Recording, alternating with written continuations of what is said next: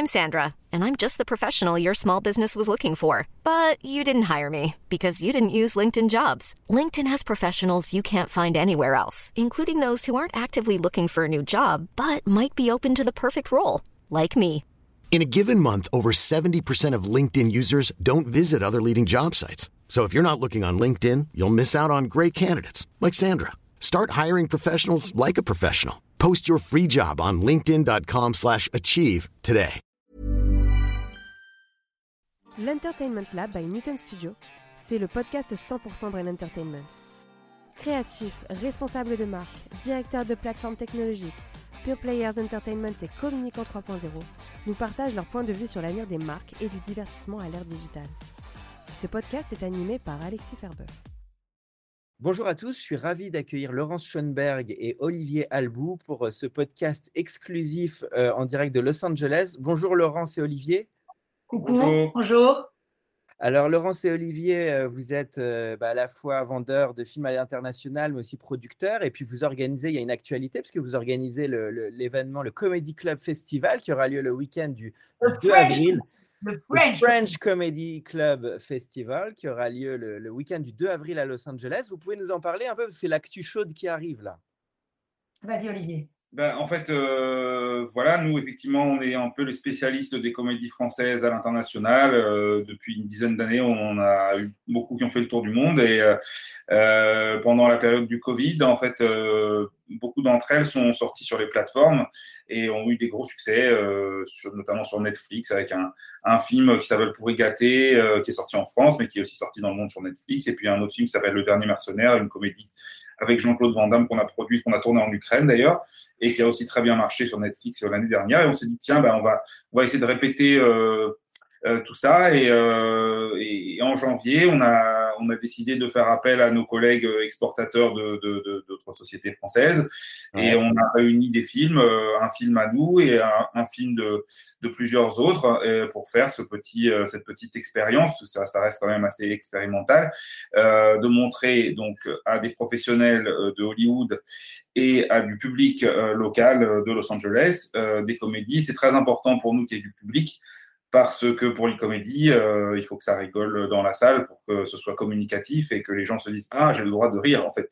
Et, euh, et en fait on surfe sur un truc très sympa euh, qui, qui date de D'hier. d'hier soir, c'est qu'une comédie française, euh, Coda, euh, produite par des Français, euh, remake d'un film français, euh, a gagné l'Oscar du meilleur film. Donc euh, c'est possible euh, de répéter Ah ouais, ça.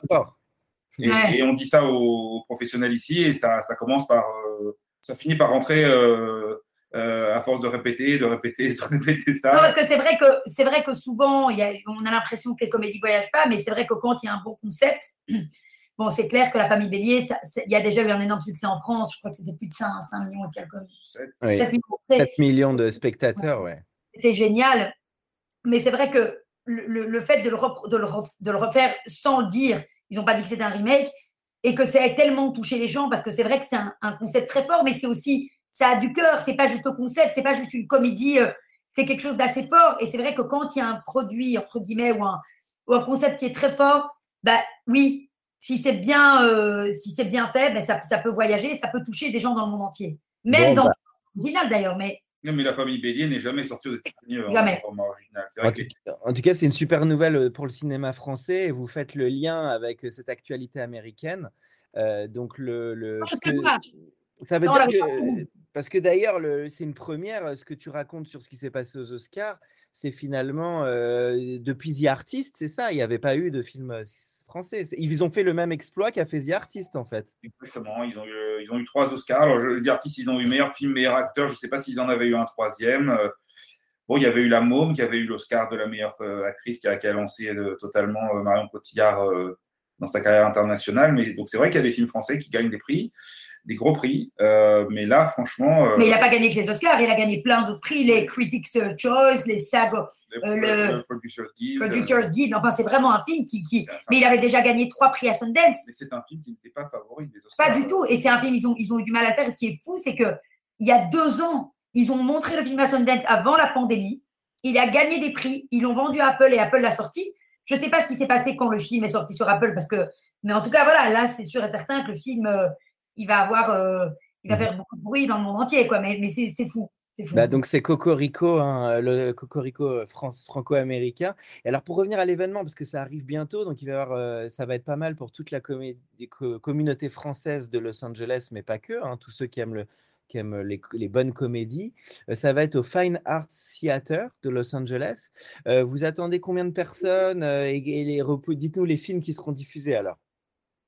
On a une très jolie salle euh, qui fait 400 places euh, avec un grand rideau rouge, des fauteuils rouges. C'est une, salle euh, un peu classique euh, de Los. Angeles, euh, un peu art déco comme ça, euh, avec, une- avec un seul écran, ce qui, qui n'est plus tellement le cas des multiplex. euh, donc c'est dans un quartier en ville. Donc c'est vraiment, on est, on est dans, le, dans le cinéma euh, à l'ancienne par définition. Et euh, en fait, euh, à ce jour, on, on- on sait qu'on a à peu près une centaine de personnes qui ont confirmé leur place, soit du public, soit des professionnels, par projection. Et euh, comme la dernière semaine, la dernière ligne droite, et que les gens ont tendance à se décider bah, vers la fin, on espère qu'on va doubler ce chiffre. Donc si on, si on peut remplir à moitié, ne serait-ce qu'à moitié les salles, dans une période euh, quand même qui est encore post-pandémie, euh, où les gens ont un peu de mal à se déplacer, euh, bah, on, serait très, on serait très heureux. Super. Donc, Euh, bah, avis à tous les auditeurs du podcast, évidemment. Si vous êtes à Los Angeles, vous avez des amis là-bas ou famille, euh, bah, courez euh, le week-end du 2-3 avril euh, pour le French Comedy Festival. Alors, c'est une manière aussi, Olivier et Laurence, de vous connaître un peu mieux. Donc, vous, vous avez monté une structure Other Angle Pictures qui était dans le, à la fois l'export international et la, et la prod. Est-ce que vous pouvez reparler un peu des grandes lignes de votre parcours, euh, comment vous êtes rentré dans le business euh, Parce qu'on aime bien connaître dans l'Entertainment Lab la- le parcours des, des- voilà, des entrepreneurs. Des combattants. Ouais, Pour- Par contre, des combattants, c'est exactement ça. Oui, combattant, parce qu'il faut beaucoup de ténacité, évidemment, pour euh, percer dans cet univers. Mais si vous voulez, pouvez nous reparler un peu de ce que vous faites pour que les auditeurs comprennent un peu votre, votre travail. En fait, euh, tout a commencé euh, il y a une vingtaine d'années. Euh, en fait, on s'est rencontrés euh, à Los Angeles euh, en 2002. Donc c'est vraiment. Mais il faut que les auditeurs sachent que là, on est en direct à Los Angeles, mais qu'il pleut. Mais je, je suis obligée de le dire parce que là, Oui. je suis choquée. Je vois la pluie. Je n'ai jamais. c'est- C'est c'est vraiment un temps digne de Paris. en- Il pleut des cordes. C'est Donc, comme dans le film Magnolia, Oui, exactement. exactement. parce que c'est rare qu'il pleuve à Los Angeles. Quand Mais même. C'est très rare. Mais là, vraiment, c'est choquant. Ouais. Mais donc, à l'époque, moi, je travaillais pour un gros studio, je travaillais pour la Warner, et, euh, et Laurence était comédienne. Et puis, euh, euh, un jour, on a dû euh, malheureusement recevoir une lettre de l'immigration américaine qui a annoncé à Laurence qu'elle devait partir des États-Unis parce que son, son visa euh, Ah. avait expiré ou que voilà, sa demande avait été refusée. Donc, on a Ça, décidé. c'est peut-être pas nécessaire de dire. Non, non, on a décidé de rentrer en France à ce C'est la moment-là. la land, votre histoire, en fait. C'est exactement ça. ouais. Et, et donc, et donc euh, quelques années plus tard, euh, euh, bah, euh, moi, je, je travaillais encore pour une grosse boîte à Paris et Laurence était toujours comédienne. Et puis, on s'est dit, tiens, euh, et si on faisait quelque chose ensemble euh, Voilà, et si on unissait nos forces? Moi, j'étais plutôt connaisseur de la partie euh, business et Laurence de la partie artistique, on va dire. Mhm. Et on a décidé de créer une société ensemble sans trop savoir ce qu'on allait faire, en fait, parce que au départ, on s'est dit, tiens, on va essayer de produire, on va essayer. Je voulais pas trop refaire des ventes internationales parce que j'en avais fait avant pour d'autres grosses structures. Puis le, le destin a fait que euh, on, a, on a signé un film, puis un deuxième. Puis Mais un en fait, c'est grâce, c'est Stéphane Sellerier qui, à l'époque, voilà, avait Marcim, euh, il nous a proposé ma, ma première étoile, ma première étoile, le film de Lucien Jean-Baptiste. Moi, j'ai tout de suite craqué sur le scénario. Je pense que pas beaucoup, personne n'y croyait au départ. Et, euh, et c'est vrai qu'on a, on a réussi à vendre cette comédie partout. Euh, Wow. Au départ, les gens, ben voilà. On a même vendu les droits de remake à Chris Rock. Qui a tapé qui s'est hier. pris une baffe dans la gueule hier soir. Il s'est fait taper. Oui, il s'est pris, il s'est pris, il s'est pris une Il belle. s'est pris une bonne baffe avant que Ouais, Will Smith gagne le- ensuite l'Oscar. Mais il a, il a dit qu'il n'allait pas porter plainte. Donc Will Smith n'a pas terminé sa nuit au poste après avoir gagné son Bah, il a Oscar. gagné l'Oscar, donc ça lui a donné une petite caution derrière. on, va, on va- on va voir ce que ça, on va voir quel va être le résultat, ce qui va se passer après. Ils ont pas trop Donc en fait, c'est vrai que cette rencontre, donc Stéphane Sellerier, c'est bien qu'on le mentionne parce que c'est quand même lui qui est derrière la, vie, la famille Bellier, famille qui est quand même le, Exactement. le film original dont a- est sorti l'Oscar aujourd'hui. C'est lui qui vous a donné votre chance finalement de vendre à l'international ce premier film. Tout à fait. euh, et Stéphane, en fait, euh, c'est un ami. euh, et, euh, mais c'est vrai que la première étoile, c'était pas un film facile à vendre hein, quand même à la base. C'est un film euh, quand même bon sans casting. C'est un peu euh, un Rasta Rocket. Ça vous a Exactement. Mais, mais les gens nous disaient euh, à l'époque, c'est un film raciste, ça se fout de la gueule des Noirs, etc. Mais on disait, mais c'est un Noir qui a réalisé le film, comment vous voulez euh, C'est pas un film raciste, euh, au contraire, c'est un film tendre, c'est un film. Non, mais surtout que c'est l'histoire de Lucien, Lucien Jean-Baptiste qu'on adore. Lucien, c'est son histoire à lui. Donc c'est ça qui était fort, c'était ah que il avait pris son histoire, son histoire vraie qu'il a vraiment vécue et il a. Et c'est pour ça que voilà que le film a eu le succès qu'il a eu parce qu'il y avait une sincérité. Encore une fois, il y avait un concept fort. Et c'était authentique, c'était son film, c'était authentique. Et c'est ça que les gens aujourd'hui euh, recherchent, c'est-à-dire que l'authenticité, la sincérité, même quand c'est une comédie, il y a moyen de faire une comédie qui est authentique et sincère. Et ça, et ça, touche les gens. Il n'y a rien à faire. C'est vrai, c'est vrai. Et alors, pour que les gens comprennent, parce que les gens, évidemment, qui sont moins du Sérail connaissent moins la vente internationale de films, mais ça veut dire que vous, vous devez prendre du risque financier, vous vous positionnez avec un MG, ensuite vous allez vendre les territoires. Est-ce que vous pouvez raconter comment ça se passe Comme ça, les gens comprennent un peu comment se passe la vente internationale d'un film?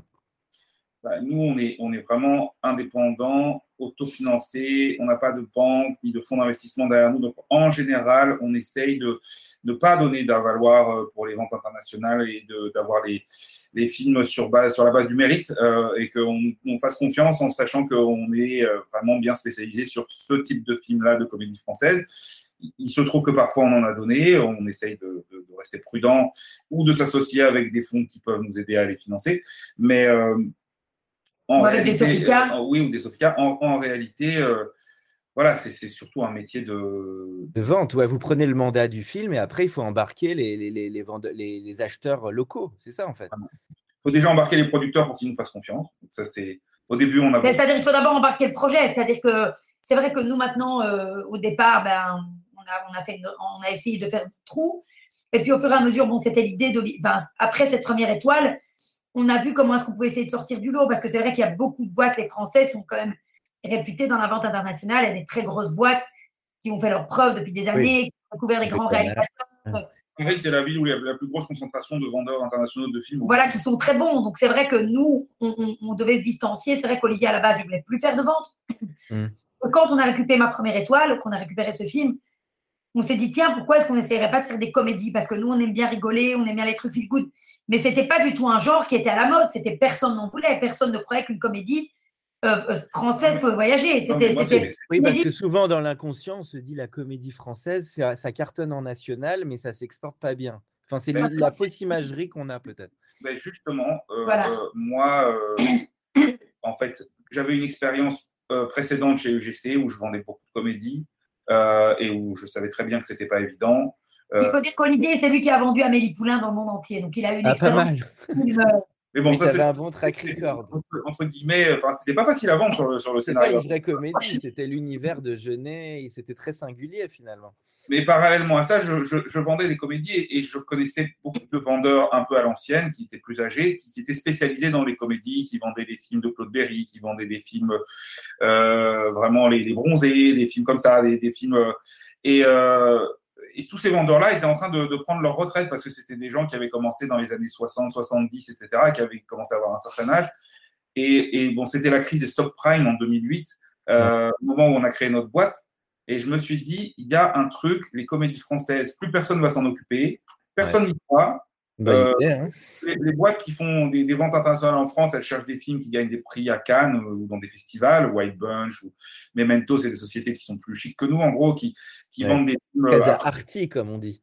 Voilà, mais, mais en tout cas, voilà, des films qui, qui, voyagent et qui ont, des, qui ont des bonnes critiques dans la presse. Nous, peut-être pas toujours des entrées. Je me permets de faire des petits traits, traits d'humour, mais vous, vous êtes aussi dans l'entertainment et des films qui sont proches du goût du public. Nous, on, revendique euh, le, le, côté mainstream de nos films, on le revendique, euh, et ça nous a apporté chance, parce que chaque année, euh, on a eu un ou deux films qui ont fait le tour du monde vraiment, en tant que films originaux, et ou en tant que remake. donc, donc c'est, on a eu peut-être la main heureuse, ou peut-être on a eu du nez, mais en tout cas, ce qui est chouette dans ce qu'on fait, c'est qu'on a, on a vraiment noué des relations personnelles avec euh, des artistes, avec des producteurs, avec des acheteurs. Et c'est plus que juste un business, c'est aussi des relations euh, euh, humaines et, et, des partages d'idées. De, Génial. Et par exemple, de l'autre côté du périph', en fait, Olivier avait appelé Eric Altmaier, mandarin, pour, mm un film Les Kaira. Il avait, il avait repéré le film et, Eric lui avait dit. il m'avait dit que les Kaira, c'était prêt. Et puis il nous a dit oui, j'ai cette petite comédie justement juste avant Intouchable. C'était un film qui devait être avec Jamel, en fait. Euh, euh, côté du périph', ça devait être avec Jamel, qui, avait finalement planté le projet.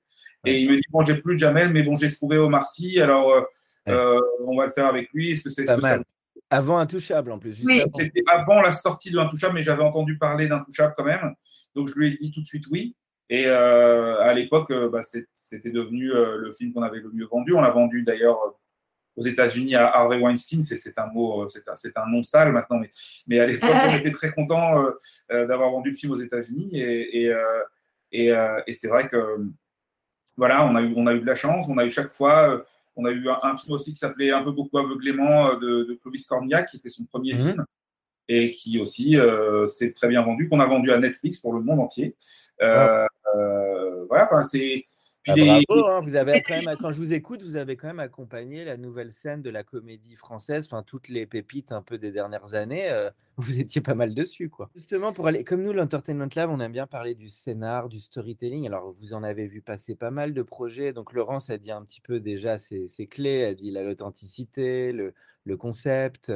Euh, qu'est-ce qui fait pour vous un très bon script? Parce que souvent, les scripts, c'est un peu ardu. Euh, tu disais sur film fini et scénar, c'est pas la même chose. Mais qu'est-ce qui fait la différence pour toi? C'est la qualité de. Est-ce qu'il faut beaucoup travailler un scénar? Est-ce que voilà, qu'est-ce que vous, vous voyez de commun un petit peu dans tous ces films en fait? Ben, En fait, c'est un feeling que tu as quand tu le lis. Oui.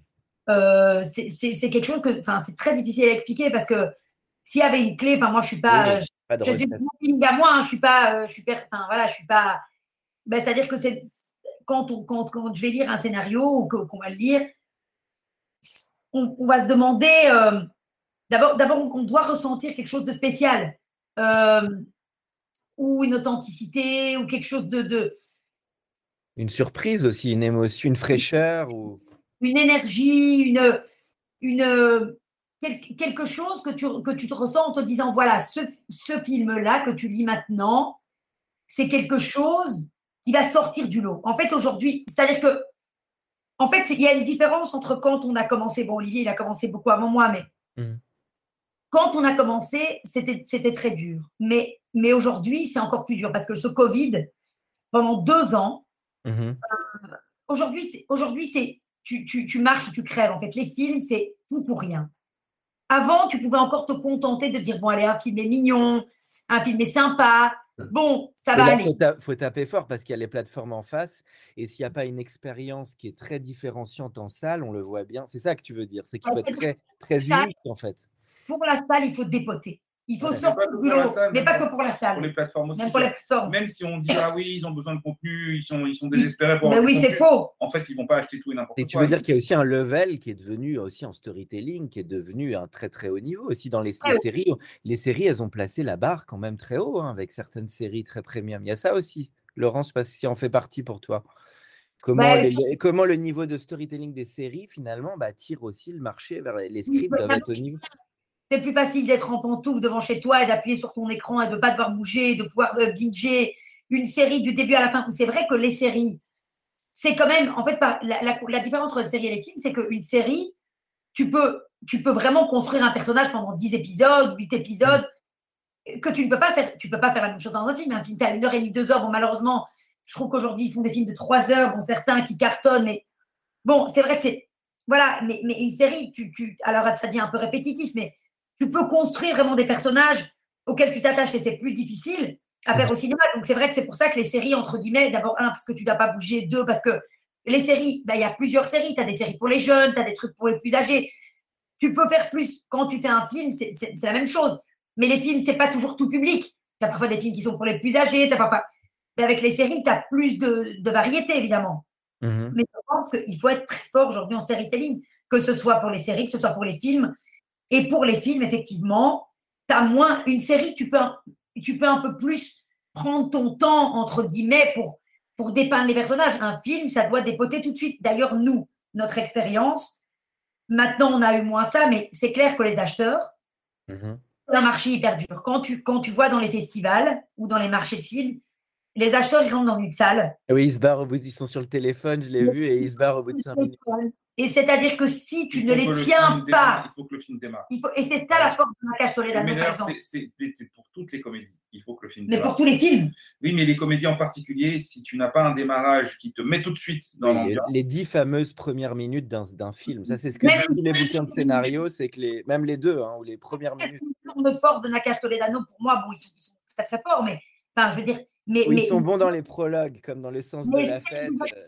D'ailleurs, d'ailleurs, je trouve que parfois ils tapent tellement fort au début qu'après on peut être un peu. Par exemple, dans le sens de la. Là, je me permets de donner mes, mes goûts, mais je trouve que le sens de la fête, il tape tellement fort au début que après, vous voyez, c'est, c'est- il faut tenir Oui, après aussi. oui, mais comme on est déjà bien haut au début, même si ça redescend un peu, on est, on est, on est quand même assis sur Oui, son. t'es accroché, tu as raison, t'es accroché.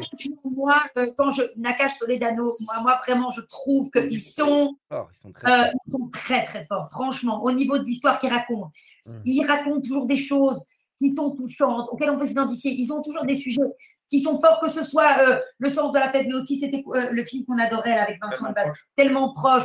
Bon, Mm. évidemment, intouchable, on n'en Tellement parle pas, mais Ça a commencé chez Ikea. euh, mais, mais il, parle de la vie, il parle, c'était comme Gad Elmaleh au début dans ses sketchs.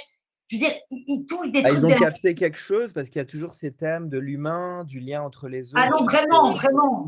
Il raconte qu'ils sont- fait, c'est- des choses simples auxquelles les gens peuvent s'identifier et puis ils le font de manière très très drôle et Et puis très, très, très- très- c'est pas, ils, sont pas dans leur prétention, ils essayent pas de, ils citent tous les gens quoi. Et, et c'est vrai que même quand ils sont faits en thérapie, euh, euh, voilà, il, y a quelque chose d'humain, il y a quelque chose que ce soit des comédies ou pas. Mais c'est vrai que les comédies, encore une fois, et c'est ça qui est très dur aujourd'hui. Quand tu as posé la question de storytelling, je pense qu'il faut avoir quelque chose qui est pas mou, quelque chose qui est fort. Tu dois avoir un sujet fort, un concept fort, mais aussi une manière forte de le raconter. C'est-à-dire que tu peux avoir un sujet qui est, entre guillemets, quelque chose de simple, mais après, tu vas le raconter d'une manière qui est spéciale.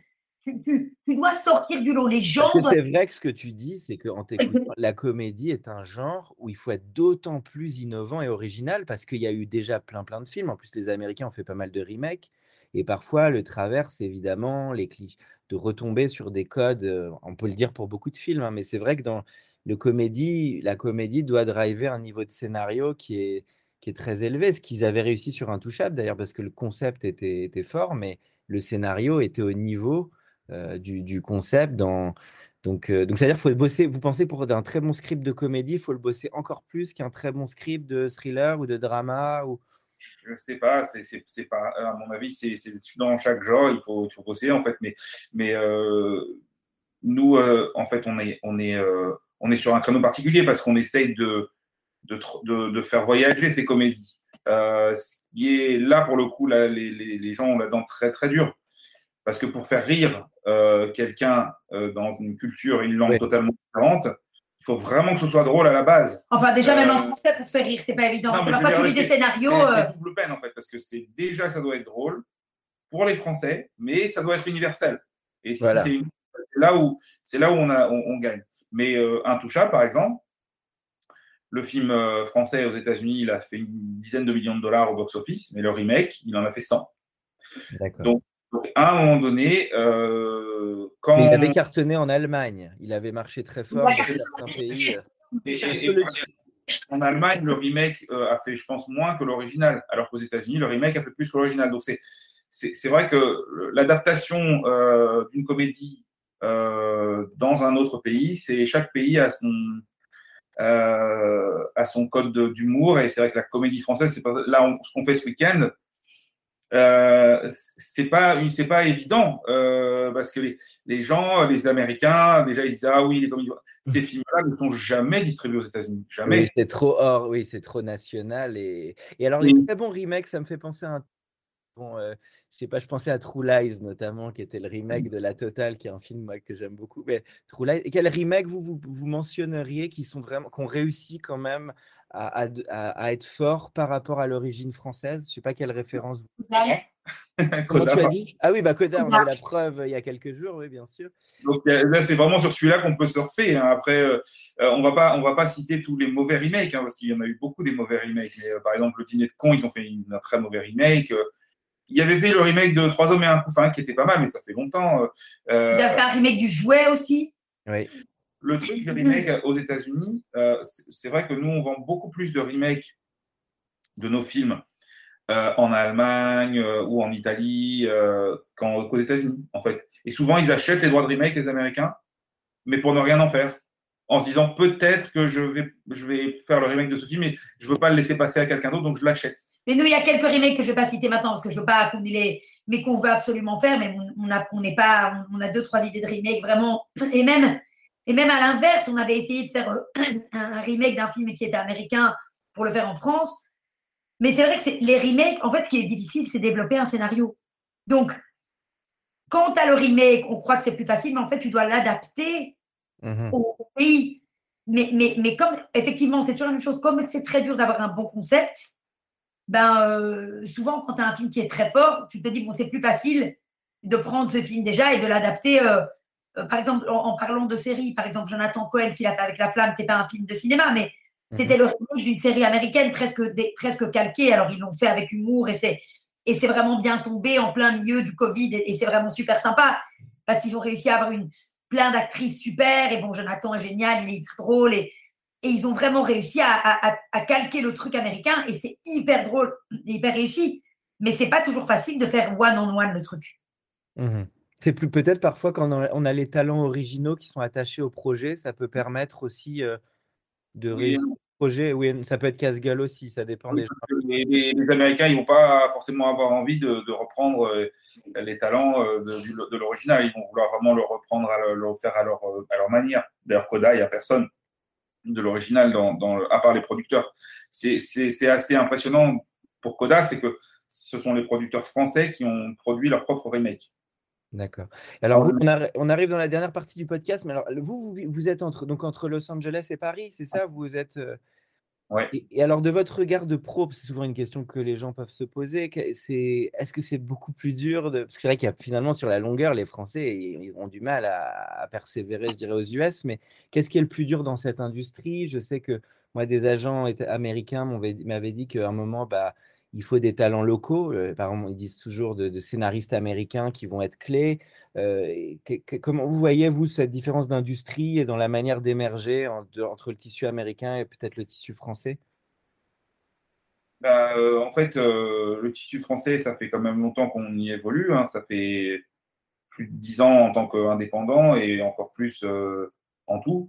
Mais aux États-Unis, c'est encore plus qu'en France, du pur business. C'est-à-dire qu'on est vraiment, euh, on est vraiment là pour, les gens sont là pour gagner de l'argent. C'est c'est sans, sans, complexe, c'est ça qu'on se dit. Pas euh, partout. oui, mais euh, aux États-Unis, c'est. Il y a un côté plus assumé sur l'entertainment et le business aux US, alors qu'en France, on a toujours ce côté arty, comme tu disais tout à l'heure, un, un, peu auteur, et on se décorelle finalement souvent des goûts du public il y a encore une, vague, notion de la nouvelle vague, de l'auteur euh, metteur en scène, de, tout ce qui est. Euh, voilà, le réalisateur en France est, porté au nu, c'est lui qui porte son projet, euh, et presque seul maître à bord, alors qu'aux États-Unis, c'est beaucoup plus. un travail d'équipe et souvent les producteurs arrivent chez des metteurs en scène avec un scénario déjà écrit, voilà, plutôt que l'inverse. Euh, donc il y a déjà ça comme grosse différence et c'est euh, la, manière dont les projets sont initiés et, montés. Euh, puis le financement du cinéma américain, je, parle du cinéma, pas des séries, mais sur le cinéma en tout cas, il n'y a pas de CNC, il n'y a pas de chaîne de télé qui achète des films en avance, il n'y a pas de distributeurs qui mettent des avaloirs pour les films. donc il n'y a que des investisseurs privés en fait qui financent les films, ce qui est très très très différent de la France où euh, le cinéma est financé par les chaînes de télé majoritairement, mhm. par le par euh, des aides euh, locales. Aux États-Unis, il n'y a pas de subvention. On a quand même cette grande chance en France de toutes ces aides, ces subventions, ces obligations de chaîne. C'est quand même un, énorme plus. C'est un avantage, évidemment. C'est aussi un peu un inconvénient parce qu'on est obligé de faire des films qui marchent pour la télé.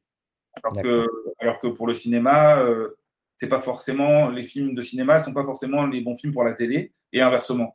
Donc, euh, donc, euh, mais bon, on a un tissu euh, de production de films en France qui est énorme et qui est très riche et, et c'est super. Mais aux États-Unis, c'est vrai que bon, c'est quand même souvent de là que sont initiées les, les, séries les plus innovantes et, et les films. Bah, le problème du cinéma, c'est que ça devient très très compliqué à financer. Mmh devient plus, ça n'est plus le, la priorité en fait dans l'audiovisuel, c'est les séries qui le sont devenues. Mhm. Mais c'est vrai que en ce qui me concerne, moi, je, préfère le cinéma. et, et j'adore aller au cinéma voir des films sur grand écran, même si maintenant il y a les plateformes. Et, et pour moi, un film, un bon film sera toujours beaucoup plus fort qu'une bonne série parce que c'est en, en, deux heures, on a un, un concentré d'émotions euh, qu'on n'a pas dans une série qui s'étale sur des semaines. Euh, non, mais tu peux avoir des émotions dans une série, mais c'est l'expérience de la salle.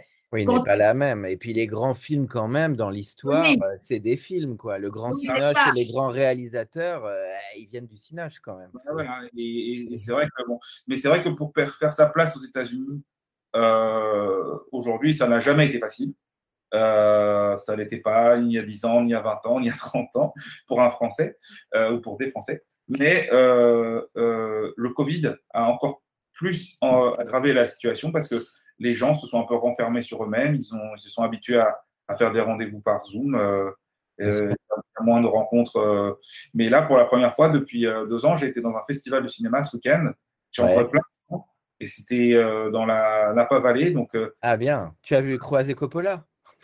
Non, il était aux Oscars, mais, mais, euh, mais euh, en tout cas, euh, j'ai rencontré plein de gens dans la vraie vie et ça faisait très longtemps. Et... Oui, c'est bien de revivre les sensations des événements et ça, c'est génial. Et le, le, le, alors, on arrive sur la toute fin. J'avais des petites questions. C'est-à-dire que les séries, vous aimeriez produire un jour ou pas forcément? Pas forcément? À voir. Moi, moi, moi, j'aimerais bien, mais produire une série, c'est voilà, c'est un boulot. C'est encore lourd. boulot que c'est plus long parce qu'il faut vraiment, ben voilà, tu dois commencer par une Bible, trouver des gens qui peuvent. Euh, une équipe d'écriture, c'est plus lourd. C'est plus lourd, mais pourquoi pas? Encore une fois, si c'est quelque chose de fort et de bien et de spécial, ça peut en valoir la peine. On a une série D'accord. Exactement. Mais c'est pas nous qui la fabriquons. Plateforme, en deux mots, vous aviez bossé avec les plateformes aussi. ils sont plus rapides aussi dans les décisions. Quand vous avez monté aussi votre projet, tu en as parlé, Laurent, vous avez monté le projet, peut-être le rementionner. C'est le projet avec Jean-Claude Van Damme, non C'est ça? Et ça, c'est un projet du coup qui ça se monte plus vite les projets avec les plateformes? ils sont plus, plus réactifs ou comment tu les juges toi en, financement?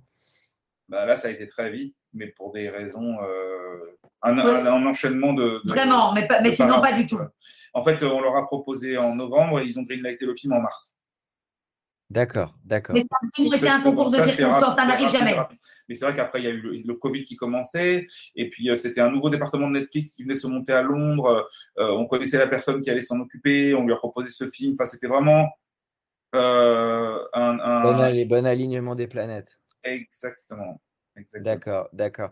Le, toute dernière question, moi j'ai une question sur le plus je reviens à l'artistique, sur vos goûts de comédie, euh, mais ça peut être de tout temps, ça peut être des grands auteurs, des, des Wilder, je sais pas, mais c'est quoi des trois comédies chacun qui vous auraient énormément marqué dans votre vie, euh, euh, voilà, qui en tant que spectateur? Qui m'aurait énormément marqué dans ma vie. Oui, là tu me Alors il y a le fameux Some Like It Hot, certains l'aiment ah, voilà. Pensez à Wilder forcément. Ah, oui. Euh, donc ça, forcément. Moi, j'ai adoré un film de Lou Beach euh, qui s'appelait To Be or Not To Be. Ah oui, ah, c'est des grands là que tu cites. Ok. Euh, bah, c'est sur ceux qui ont marqué. Alors, on est sur ceux qui ont marqué. ah ouais, bien sûr, bien sûr. Et un troisième, peut-être plus contemporain, une que une comédie que vous aimez, qui peut être française ou, américaine ou, d'autres ou italienne aussi. Hein. Moi, j'aime les trucs un peu. J'aime vraiment. C'est un peu ce que je vais dire. C'est pas parce que c'est pas c'est pas très disons c'est pas très hype c'est pas très euh, arti français, mais quoi? Oui, moi, moi j'adore. En fait, il y, a plein de comédies que j'adore. J'adore les comédies américaines, euh, de Nancy Myers notamment, euh, Holiday, enfin tout ce qu'il y a. Euh, ouais, c'est bien. Romantique, j'aime Pretty Woman, j'aime, j'aime les trucs avec Jennifer Aniston, Ben Stiller, tout, oui, des, bonnes comédies romantiques, entertainment. Ils sont bons pour faire ce genre de format. Alors, j'avais adoré une comédie française qui s'appelait Romuald et Juliette, qui avait été faite par Colin Serrault à l'époque, évidemment, Trois hommes et un couffin, tous ces films-là, évidemment, intouchables. Euh, alors, je ne sais pas si l'itinéraire d'un enfant gâté, on peut appeler ça une comédie. Moi, j'appelle ça une comédie. Euh, le film de Claude Lelouch avait vraiment, c'est un film qui m'avait. Oui, il y a des scènes qui le sont en tout cas. Qui m'avait beaucoup marqué, que j'avais trouvé vraiment génial. Bon, évidemment, on peut, il y a plein de comédies françaises ces dernières années. Il y en a vraiment certaines qui sont sorties du lot. Quand on parle de la vérité si je mens, je trouve hmm. que c'est un, concept, alors euh, voilà, qui, a quand même marqué son temps, qui, était vraiment, bon, évidemment, euh, même, même Bienvenue chez les Ch'tis, moi j'avais trouvé ça hmm. vraiment, trouvé ça vraiment très chouette, et certains films de Danny Boone aussi. L'arnaqueur aussi. L'arnaqueur, j'avais adoré. j'avais trouvé ça vraiment hyper spécial. Et il y avait pas que. C'était quoi les, les, derniers films qu'on avait vraiment beaucoup aimé Il y a vraiment. Oui, j'avais adoré Prête-moi ta main. Ah oui, avec Alain Chabat, c'était bon. Ça. les gamins. La famille Bélier aussi. la famille Bélier. Voilà, il y a il y en a eu, hein, il y en a eu pas mal, hein, franchement. Les, Français, ils peuvent, ils peuvent, les Français, ils peuvent être très forts dans les comédies, mais voilà. Les Français peuvent être drôles. Les Français peuvent, être drôles quand ils veulent vraiment, quand ils ont Ils font pas la gueule.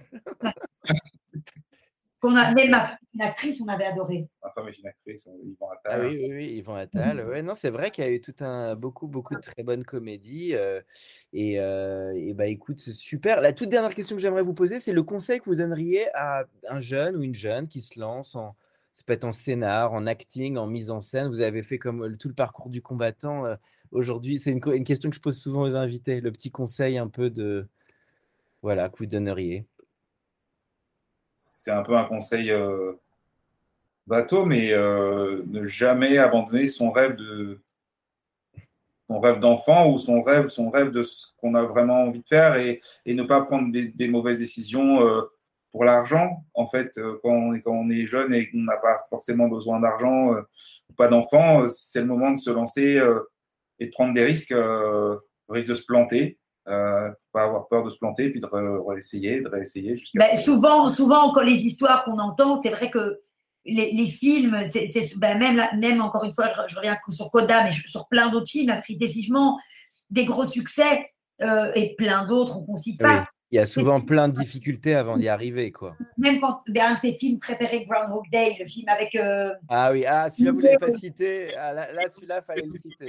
Il est dans le top euh, de ma liste. Ça, c'est un des films. Ah, ouais, ah celui-là, moi, il m'a. C'est un must pour moi, ce film. je ne sais pas pourquoi on n'en a pas parlé. De Harold Ramis avec Bill Murray, que j'ai vu 50 fois et que je trouve un bijou de scénario, quoi. Enfin, tellement fort, ce script boucle. Et on n'a même pas parlé d'un fauteuil pour deux non plus avec Eddie ah Murphy. Ah oui, il y a tous les films à Eddie Murphy, euh, évidemment. Le... Puis, non, non, mais attends, un Prince à New York aussi. Un Prince à New York. Enfin, il y, a plein, il y a plein de films géniaux et en plus, on, on les connaît très bien. Donc, mais c'est donc, c'est pour de vrai qu'on aime bien les comédies. C'est pas, on fait pas ça juste pour. non, non mais ce que, ce que, moi, moi, le conseil, non, et souvent, je veux dire que ce soit, euh, bon, alors, acteur, c'est plus difficile parce qu'acteur, c'est pas que toi, c'est toi, mais tu dépends, enfin, tu dépends toujours des autres.